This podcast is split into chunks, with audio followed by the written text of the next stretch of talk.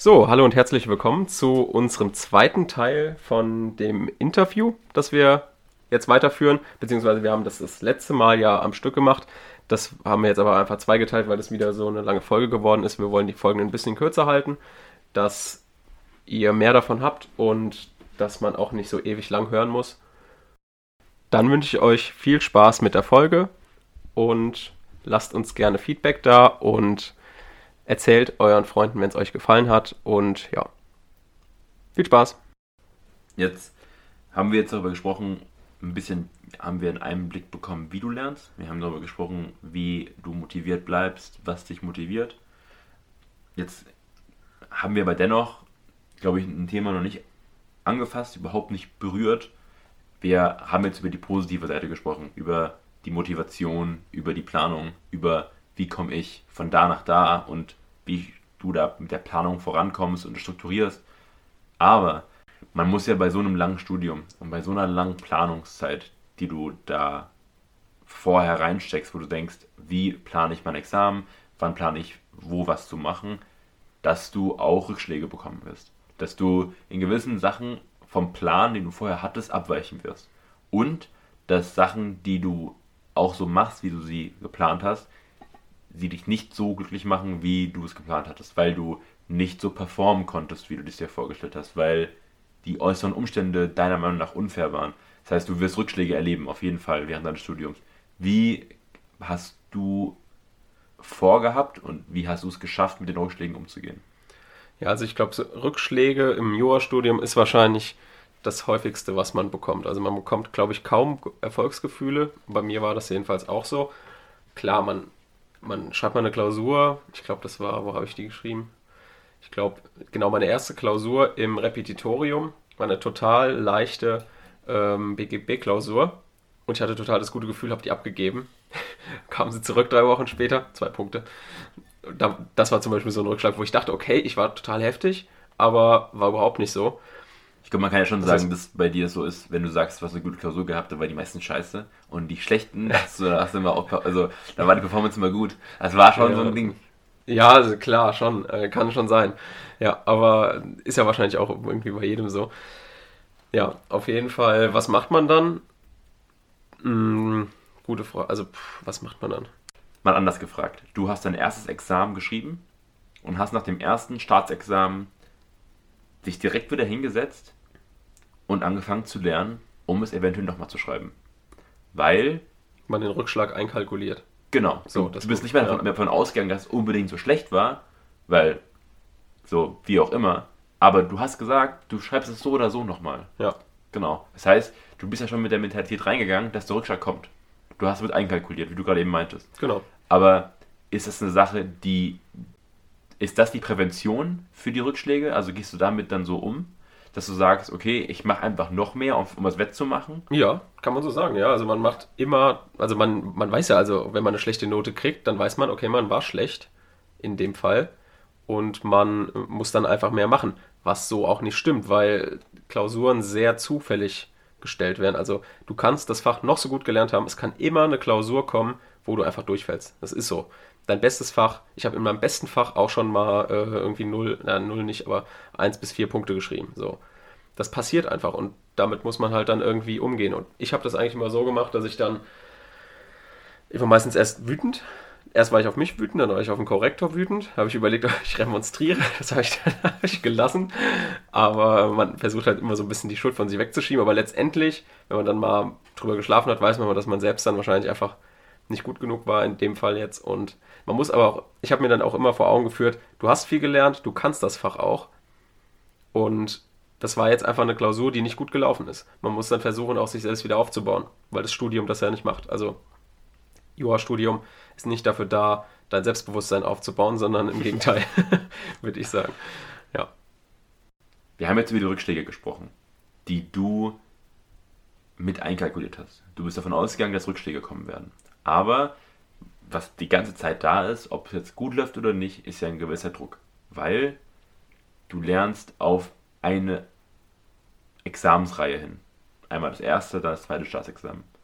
Und der Druck ist ja da. Und der Druck, das weiß ich ja auch von dir, war da, als du deine Examen geschrieben hast. Wie hast du es geschafft, mit dem Druck umzugehen? Ähm, also ich hatte tatsächlich, ich bin wahrscheinlich eher ein Typ, der nicht so viel Druck gespürt hat wie mancher sonst. Also ich habe, ich weiß nicht warum, aber ich habe jetzt auch vor den Klausuren war ich nicht so nervös, wie ich das erwartet habe oder wie das von anderen erzählt wurde. Ich kann mir bis jetzt wirklich nicht wirklich erklären, woran das lag. Ich glaube einfach, man hat so viel gelernt, irgendwann wollte man so ein bisschen sein Wissen auch präsentieren. So hatte ich das Gefühl. Also ich hatte auch nicht das Gefühl, dass ich schlecht vorbereitet war vorher. Ich glaube, das ist das A und O, dass man einfach wirklich so viel gelernt hat, dass, das ist jetzt blöd, aber man muss einfach so viel lernen, dass man sich sicher fühlt. Viele haben auch natürlich Prüfungsangst und so weiter. Das habe ich jetzt nicht zum Glück. Also ähm, wahrscheinlich auch deswegen. Aber bei dir kommt noch hinzu, dass du verschiedene Maßnahmen getroffen hast, dass du an dem Tag nicht den Druck so stark spürst genau, wie genau. angenommen. So Maßnahmen zum Beispiel, ich habe mir jetzt den Prüfungsort, also den Saal, wo man schreibt, ein paar Tage vorher angeguckt, ähm, dass man schon nicht nervös ankommt und denkt, oh Gott, hoffentlich finde ich das da überhaupt, sondern das empfehle ich auch jedem, dass man einfach mal einen Tag vorher schon hinfährt, dann ist man schon so, ich will jetzt nicht sagen im Tunnel, aber schon einfach konzentriert und guckt sich an, okay, wo ist der Eingang, wo kann ich mich hinstellen, Parkplatz und so weiter. Und ja, das, das war so eine Sache. Und dann Routinen aufbauen, das ist ganz klar. Also vorher vielleicht den Schlafrhythmus fixen, dass du nicht irgendwie noch an der vor der Klausur bis 12 Uhr nachts wach bleibst, sondern dass du schon um 9 vielleicht schlafen kannst. Ähm, dann klar, genug Schlaf. Eine Routine, wie du Klausuren schreibst, das hast du ja vorher gelernt, du hast ja oft Klausuren geschrieben und am besten versucht man sich ab Klausur 1 wirklich eine gute Routine zuzulegen. Welche Stifte habe ich da? Klingt jetzt alles blöd, aber welche Stifte habe ich dabei? Wie sehen meine Zettel aus? Ähm, wie lange brauche ich für die Lösungskizze? Ich habe immer eine Uhr dabei. Ich probiere schon mal Oropax aus, weil ich brauchte auf jeden Fall Oropax während der Klausur, weil bei 150 Leuten in einem Raum wird es einfach mal ein bisschen lauter. Und ja, dann, wie sind deine Gesetze aufgestellt? Sind die Gesetze gut markiert? Einfach alle Sachen, die dir noch Nervosität geben können, sollst du irgendwie versuchen zu verhindern. Und das waren halt solche Sachen. Dir ging es ja, das weiß ich ja von dir selbst, auch während einer Klausur zum Beispiel nicht ganz so gut. Du hast zum Beispiel immer gute und schlechtere Klausuren. Ja. Wie schaffst du es in der Reihe? Weil du hast ja sieben Klausuren. Sechs Klausuren. Sechs Klausuren. Und dann im Verbesserungsnummer nochmal sechs Klausuren. Innerhalb von einem Zeitraum von. Das waren jetzt sind immer acht Tage, glaube ich. Tage. Donnerstag bis Freitag, die Woche drauf. Genau. Ja. Das heißt, da sind Klausuren dabei, wo du rausgehst und du hast ein gutes Gefühl. Da sind Klausuren, wo du rausgehst und du denkst, oh, Mist, das war ja eher nichts. In manchen schreibst du die Klausur einfach nochmal runter. Mhm. Bei manchen fühlst du dich einfach nicht wohl. Das kann von Tag zu Tag auf die Tagesform ankommen. Es kann an irgendwelchen äußer, äußerlichen Umständen äh, abhängen. Aber letztendlich musst du dich ja trotzdem zu jeder Klausur schleppen. Egal wie es läuft. Genau. Und wie machst du das? Ähm, also ich hatte auch Klausuren, die, wo ich gedacht habe, schlecht gelaufen sind. Dann habe ich Sport gemacht. Da war ich, äh, da war man, war man irgendwie richtig, also ich war richtig wütend, weil es nicht gut gelaufen ist. Und äh, wie gesagt, dann habe ich Sport gemacht und am nächsten Tag war ich nach den Klausuren, wo ich dachte, die sind schlecht gelaufen, eher motivierter als nach den Klausuren, die ich dachte, dass die gut gelaufen sind. Weil bei den gut gelaufenen Klausuren hatte man, hatte ich irgendwie am nächsten Tag Angst, okay, hoffentlich läuft die wieder genauso gut. Und bei den anderen habe ich gedacht, okay, jetzt, jetzt liefere ich mal richtig eine ab. So, so irgendwie hat man sich dann irgendwie selbst motiviert. Und würdest du anderen Staatsexamens Kandidaten. Kandidaten empfehlen, nach der Klausur tiefgehend über ihre Klausur zu sprechen? Und zwar entweder mit anderen Teilnehmern oder nachdem die ganzen Klausuren geschrieben wurden, mit anderen Leuten, die sich nicht auskennen. Würdest du das empfehlen oder nicht? Das finde ich eine sehr gute Idee. Also, dass man vor allem mit Leuten, die sich in den Fächern sehr gut auskennen, mal nochmal ausführlich, mal zwei Stunden, mal zwei Stunden die Klausur analysiert. Nein, auf gar keinen Fall. Also bloß nicht mit Leuten am besten sind immer die, die sofort auf dich zukommen und über die Klausur reden wollen. Das sind nämlich die, die selbst am unsichersten sind. So, also deswegen bloß nicht mit denen reden, weil die sind ja wie gesagt selbst unsicher und machen dich dann noch unsicher. Deswegen. Und dann gehst du wieder zu den nächsten und machst die dann unsicher. Also einfach Viele bei uns haben einfach Musik in die Ohren gemacht, sind gegangen. Das musste ich jetzt nicht. Wir haben uns dann einfach ganz normal unterhalten. Wir haben auch paar Witze gemacht, tatsächlich so, oh, das kam dran, obwohl es offensichtlich nicht dran kam. Oder ne, sind über die ein bisschen in Panik verfallen, die ein bisschen ängstlich waren. Nee, aber man kann, ich finde man schon, dass man Witze machen kann. Ähm, das macht dann tatsächlich auch den Umgang damit ein bisschen lockerer und hilft den, vielleicht den Leuten, die ein bisschen nervös sind, dann am anderen Tag auch wieder ein bisschen entspannter zu sein. Ja, also wie gesagt, nicht mit den Leuten tiefgehend über die Klausuren sprechen, weil am Ende habt ihr eine gute Klausur geschrieben und habt dann drei Monate Panik. Die wird doch nicht so gut, weil die anderen euch verunsichern. Nochmal kurz darauf zurückzukommen. Man muss ja schon relativ lange warten, bis man weiß, was passiert. Ja. Und Bei mir war es jetzt von August bis Dezember. Ja, genau. Und in der Zeit mhm. hast du ja auch schon wieder angefangen zu lernen, genau. um dich für ja. den Worst mhm. Case vorzubereiten. Ja. Man weiß, was passiert. Was würdest du den Leuten empfehlen, was man derzeit machen sollte? Einerseits sollte man sich auf jeden Fall vorbereiten auf einen Zweitversuch, weil man weiß ja nicht, was, was passieren kann. Mhm. Was soll man mental machen, weil man sitzt da halt auch. Also ich weiß selbst, dass wenn man lange auf Noten wartet, man dazu neigt, oftmals gerade ich weiß, zum Abitur ist ja relativ ähnlich, man hat drei Klausuren und man rechnet so ein bisschen im Kopf, mhm. dass man gerne mal Zahlen unterschreibt. Ja, ja, ja, klar. Und okay. die hochaddiert, ah, okay, und dann könnte mhm. das so viel werden, aber vielleicht war das ja doch ein Punkt schlechter. Mhm. Man neigt zu so Sachen. Was hast du gemacht, um damit klarzukommen? Beziehungsweise was würdest du Leuten empfehlen, nie sie nicht zu tun, ja. weil du den Fehler gemacht hast? Also man muss natürlich auch sagen, man muss nicht ein halbes Jahr nach dem Versuch nochmal schreiben. Man kann sich auch noch ein Jahr Zeit lassen. Das heißt, ich hätte jetzt auch, ich habe im August geschrieben, ich hätte auch erst im nächsten August schreiben können. Das wäre auch gegangen. Das machen wir, glaube ich, wahrscheinlich, also ich kenne mich da jetzt nicht aus, aber das machen wahrscheinlich eher mehr Leute, würde ich sagen, weil du dann nochmal mehr Zeit hast. Für mich war, da ich ja schon anderthalb Jahre vorher gelernt habe, die Zeit einfach zu lang. Ich wusste, ich wusste genau, ich konnte das, hätte es nicht mehr durchhalten können. Und wenn ich das erste halbe Jahr gut gelernt hätte, hätte ich das zweite halbe Jahr nicht gut gelernt. Deswegen, ähm, ja, war das, kam das bei mir nicht in Frage und habe unmittelbar dann danach geschrieben beim nächsten Versuch. Und ja, deswegen. Was war nochmal deine Frage? Ob du gewisse Tipps hast oder auch sagen negative Beispiele von dir selbst, um mit dieser Zeit umzugehen. Was sollte man machen? Wie sollte man sich verhalten? Was sollte man vielleicht im Kopf für eine Einstellung haben, weil man, wie gesagt, ja irgendwie immer darauf schielt, dass die, die Sachen kommen und man vielleicht halt auch schon mal Vorbereitungen treffen könnte, um den nächsten Versuch anzugehen, weil man einfach sich vorbereitet ja. oder halt auch wirklich im Kopf her, was sollte man tun? Sollte man irgendwie versuchen, da mit Leuten drüber zu sprechen, weil das hilft? Oder sollte man das irgendwie komplett ausblenden? Was hast du gemacht und was würdest du empfehlen? Ähm, also ich finde jetzt schon, ich finde schon sinnvoll, wenn man, wenn man sich weiter vorbereitet. Ich finde, es zeugt einfach davon, dass man auch eine realistische Einschätzung hat. Und wenn man denkt, okay, es ist nicht gut gelaufen, dann lernt man einfach weiter. Also das kann dir auch nur helfen. Also ich meine, dass wenn du weiter lernst, das hat keine, also hat keine späteren negativen Auswirkungen, im Gegenteil, sondern eher gute, dass du einfach den Stoff drauf, drauf behältst und nicht einfach ein halbes Jahr danach wieder vergisst. So, das ist natürlich das, der Vorteil. Der Nachteil ist natürlich, dass du nie zur Ruhe kommst. Also, dass du nie mal lernst, dann irgendwie mal auszuspannen und halt nicht zu lernen. Das war bei, also bei mir war es so, ich war zwei Wochen im Urlaub, danach ging es wieder los. Motiviert war ich da auch nicht. So, weil man ja eigentlich dachte, okay, nach dem ersten Examen ist jetzt erstmal Schluss. Man stellt sich die ganze Zeit darauf ein, oh, Freizeit. Und ja, war dann nicht so. Aber ich habe auch gemerkt, man hat auch mindestens zwei Wochen gebraucht, um runterzukommen. Ich hatte die ersten Tage nach dem Lernen habe ich mich einfach schlecht gefühlt, weil ich dachte, ich bin unproduktiv und uneffektiv. Und das ist man nicht nur, weil man seine Freizeit genießt. So, Freizeit genießen ist sinnvoll, das muss man auch machen. Diese Examensphase ist eine Ausnahmezeit in seinem Leben und die sollte man auch als Ausnahmezeit behandeln. Das heißt, man soll nicht seinen Tagesplan, wenn man nicht im Examen ist, so strukturieren, wie man ist, wenn man im Examen ist. Mhm. Ja. Jetzt wollen wir mal ein bisschen leichtgewichtiger werden mhm. von den Fragen. Kürzere Fragen, bisschen hintereinander gestellte Fragen. Die allererste Frage, weil es scheint als Außenstehender Nicht-Jurist, der so ein bisschen Einblick bekommt in diese Juristen Eigenheiten, die der Student so leisten muss, mhm. scheint die Uhrzeit des Aufstehens sehr wichtig zu sein. Es scheint wohl ein Mittelpunkt des ganzen mhm. Lernalltags zu sein. Ja, also viel, viele verwechseln Produktivität und Frühaufstehen miteinander. Wenn man früh aufsteht, heißt das nicht, dass man produktiv ist. Ich bin auch nur früh aufgestanden, weil ich gemerkt habe, ich bin ein Typ, der früh lernt und spät Freizeit hat. Es gibt ja auch Leute, die lernen nachts oder können abends besser lernen. Ich glaube, du bist so ein Typ, du lernst eher abends als morgens. Ich kann, bin morgens super effektiv, habe ich für mich rausgefunden und deswegen bin ich halt früh aufgestanden.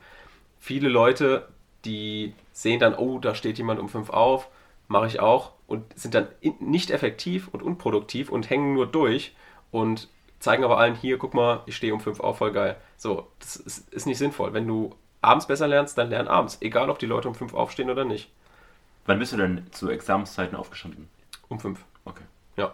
Hab von 5 gelernt und dann meistens zwischen 5 und 10 Stunden. Aber ganz ehrlich, ab der achten Stunde ist es nicht mehr effektiv. Kann man auch lassen. Also ich empfehle einfach 6 bis 8 Stunden ist in der heißen Phase in Ordnung. Alles, was drüber ist, ist schlecht. Alles, was drunter ist, ist in Ordnung.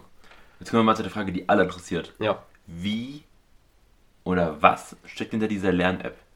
Und wie viel Geld zahlen die dir, dass du so viel die Sachen repostest?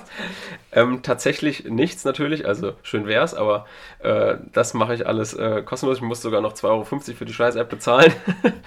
nee, Spaß. Die App ist wirklich, also ich habe das gemerkt, ich habe vor einem Jahr angefangen, so StudyGram-Accounts zu verfolgen und habe dann ja auch selbst ein bisschen damit angefangen, aber auch nur für zwei Tage und dann hatte ich keinen Bock mehr, weil ich während der Zeit gemerkt habe, okay, ich muss mich aufs Examen konzentrieren. Ich kann das parallel nicht.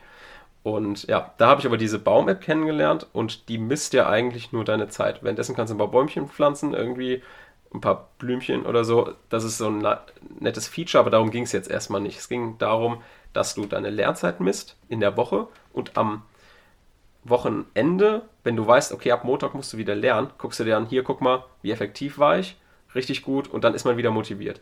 Weil ich hatte eine Phase, wo ich gemerkt habe oder, oder gedacht habe, hm, okay, das ähm, habe ich jetzt genug gelernt? Lerne ich gerade genug? Wie, wie habe ich denn vor vier Wochen gelernt? Da habe ich bestimmt nicht viel gelernt. So, Fragen habe ich mir mal gestellt.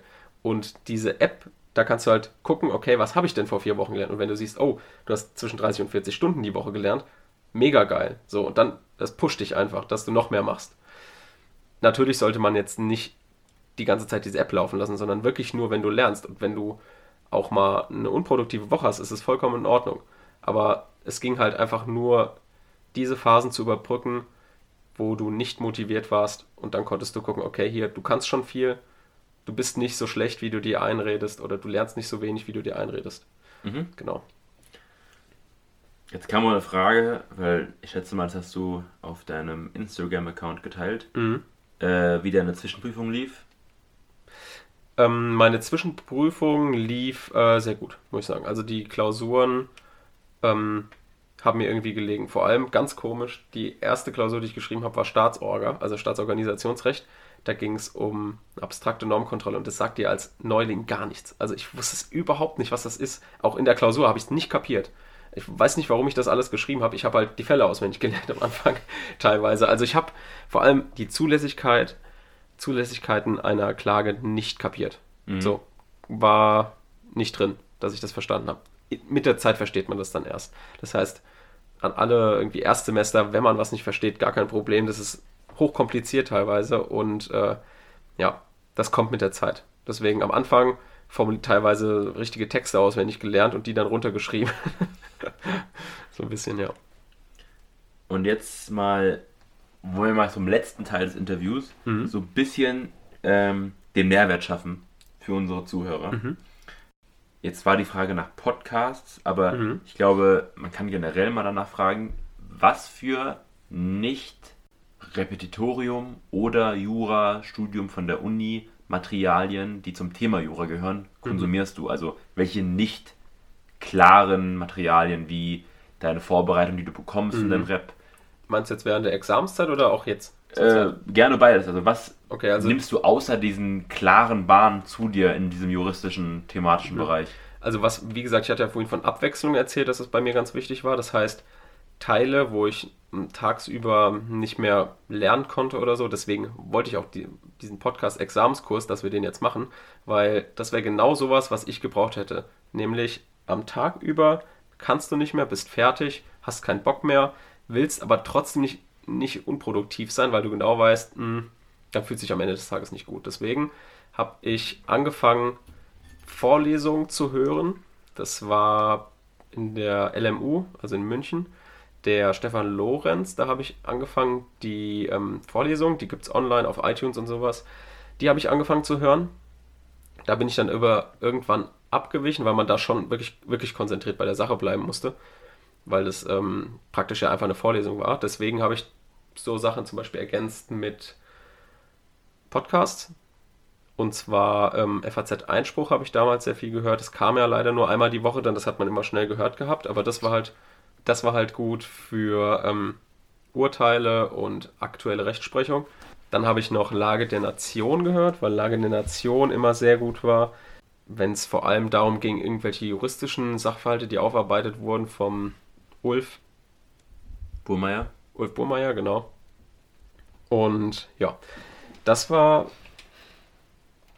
das war so das, was ich während der Examenszeit benutzt habe. Was ich jetzt mache, ist, ich lese sehr viel. Ich hatte zwischendurch auch mal irgendein Abo von, von so einer Rechtsprechungszeitschrift.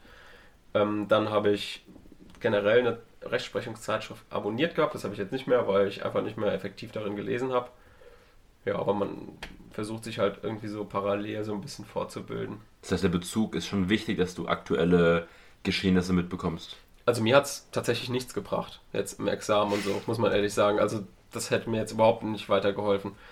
Ähm, Aber es ist generell wichtig, dass... Klar, für die mündliche Prüfung ist das auf jeden Fall wichtig, dass du dich mit aktueller Rechtsprechung auseinandergesetzt hast. Aber bei mir im mündlichen Examen kam sowas jetzt nicht. Deswegen, mir hat es jetzt keinen Mehrwert gebracht, außer dass es halt für die Allgemeinbildung ganz gut war. Dann zu den letzten zwei, drei Fragen. Welche drei Tipps würdest du einem Studienanfänger in Jura bzw. einem angehenden ähm, Examenskandidaten geben? Jetzt demjenigen, der gerade anfängt, genießt seine Freizeit, geh in die Vorlesung, lerne nicht zu viel.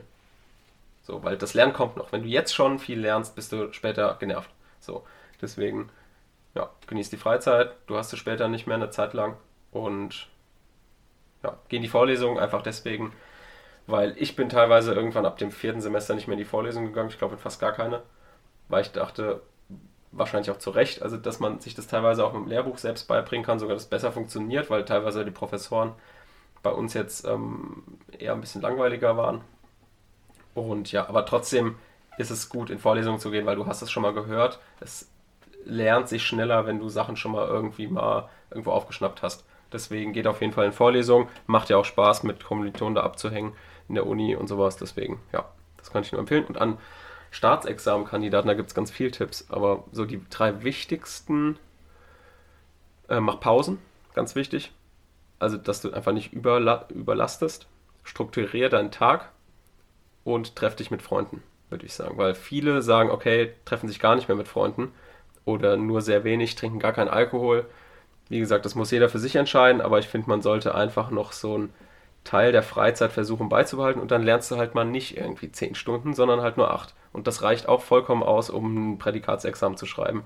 Wenn du halt gut lernst. Klar, du sollst dich jetzt nicht irgendwie nicht äh, bis 4 Uhr feiern gehen und dich abschießen, sondern einfach irgendwie abends mit weggehen, aber dann gehst du halt um 11 oder um 12 und gehst dann halt ins Bett. Am nächsten Morgen stehst du um 8 auf anstatt um 5. Ist auch vollkommen in Ordnung. Du machst es ja nicht jeden Tag.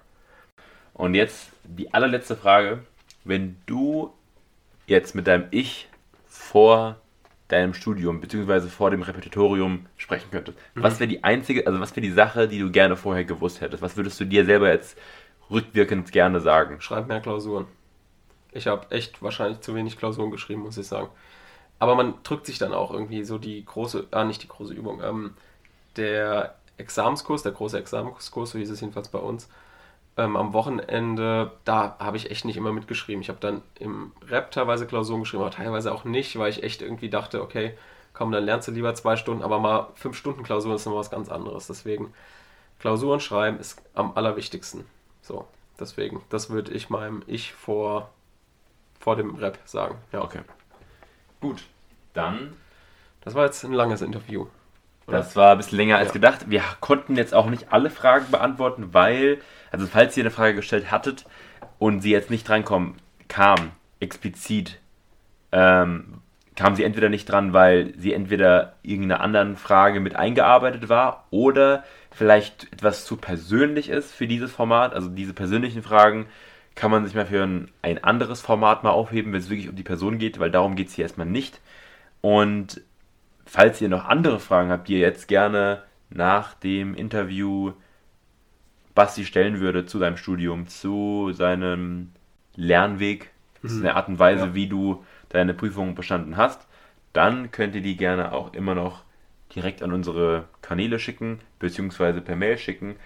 Wir, falls da irgendwie genug Nachfrage kommt, können wir auch noch eine Folge mit Basti machen. Aber wir werden mit anderen Leuten auch nochmal neue Folgen aufnehmen. Genau. Und wir wollten auch noch sagen, ähm, wenn euch die Folgen gefallen, könnt ihr zwei Sachen sehr gerne machen, die würden uns extrem weiterhelfen. Ähm, einmal natürlich Mundpropaganda, also wenn euch unsere Folgen gefallen, dann erzählt es euren Freunden, gebt es irgendwie in der Uni weiter, vor allem auch wenn der Examskurs euch geholfen hat, ähm, gebt es euch weiter. Wir versuchen, also wir bieten ja praktisch kostenlos so einen Examenskurs an und ich glaube, das interessiert einfach sehr viele. Und ja, also wie gesagt, Mundpropaganda gibt es an eure Freude weiter und zweitens könnt ihr uns gerne bei iTunes bewerten mit 5 Sternen, wäre natürlich am besten und ja, soweit. Dann vielen Dank. Gebt uns gerne Feedback, falls ihr was habt. Und dann hören wir uns beim nächsten Mal.